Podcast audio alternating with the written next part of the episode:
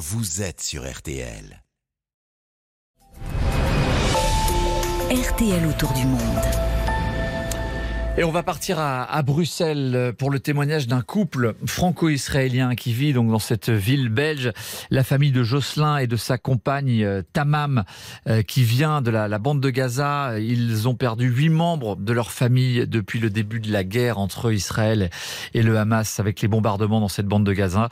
Ils essayent de joindre quasiment tous les jours, quand ils peuvent, leur famille sur place.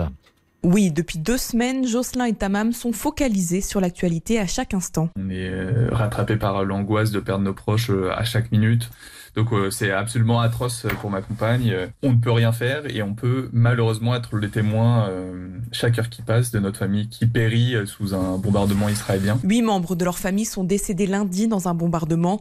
Ils craignent désormais pour leurs autres proches, toujours à Gaza. À chaque fois que ma compagne compose le numéro de téléphone, on ne sait pas si euh, toute sa famille est, est morte ou non. C'est-à-dire que le coup de téléphone qui est passé peut être soit le dernier ou soit peut être le signe de finalement et ils sont tous décédés puisqu'on n'a pas de réponse au bout de plusieurs heures. Et lorsque l'on décroche le téléphone, les nouvelles sont très inquiétantes. Il y a plus d'eau potable, il faut faire parfois une queue de 6 ou 7 heures pour avoir juste un quignon de pain. Donc les gens sont obligés de boire de l'eau de mer puisqu'il n'y a plus d'eau, il n'y a plus d'électricité. Jocelyn et Tamam espèrent un cessez-le-feu très rapidement, mais surtout une réaction de la communauté internationale face à la situation à Gaza.